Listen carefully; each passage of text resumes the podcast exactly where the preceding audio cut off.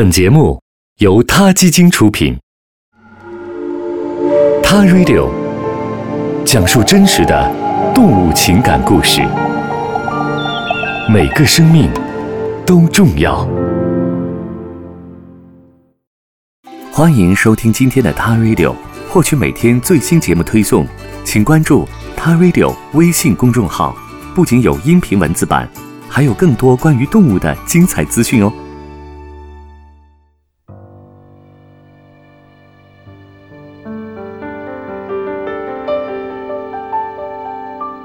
二零零二年的一月，一个由十一只大猩猩组成的大猩猩家庭被放归到非洲西部的国家加蓬。阿斯皮诺尔基金会在那里有一个广袤的自然保护区，那是世界上第一次，一只雄性大猩猩带领着族群里的雌性成员和幼崽一起被放归到野生自然环境中。他们的首领是一只名叫达加拉的银背大猩猩。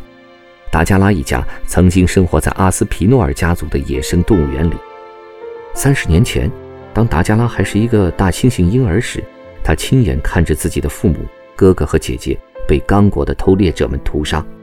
当村民们正准备将达加拉活活煮成一锅肉汤时，一名执行勘探油任务的法国飞行员从直升飞机上目睹了这令人震惊的场面，驾着飞机俯冲下来救了达加拉。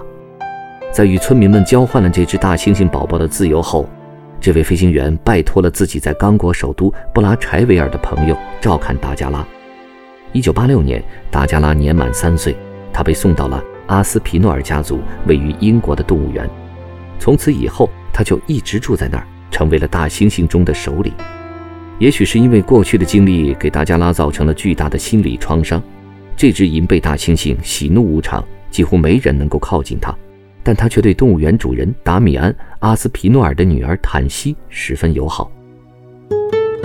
坦西受到父亲的影响，也是一个动物保护者。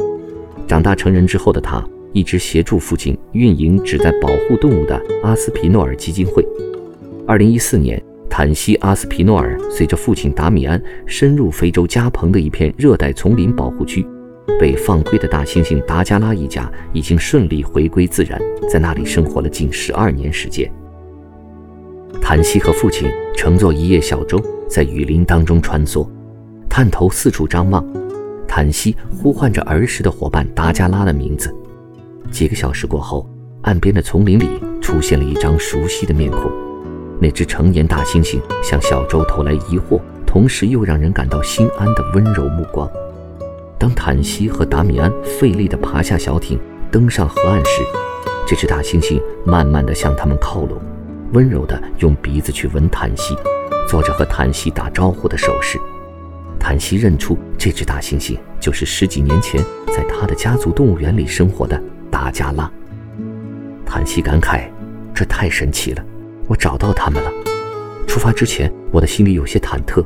达加拉已经在野外生存了十多年。他还会记得我吗？但看到他温柔眼神的那一刹那，我马上就安心了，所有的担忧和恐惧消失殆尽。阿斯皮诺尔基金会迄今为止已经成功的在非洲放归了近八十只大猩猩，他们中的大多数直到现在都还活着，并且不断的生息繁衍。达米安和他的女儿一直坚持，有一天能够关闭自己的家族野生动物园，让所有的动物都能在野外。自由自在的生活。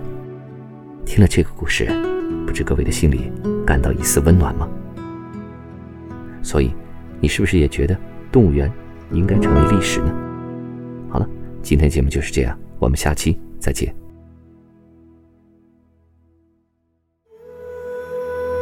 他 Radio，中国大陆第一家动物保护公益电台，在这里。我们讲述动物的喜怒哀乐，尊重生命，善待动物。它的世界因你而不同。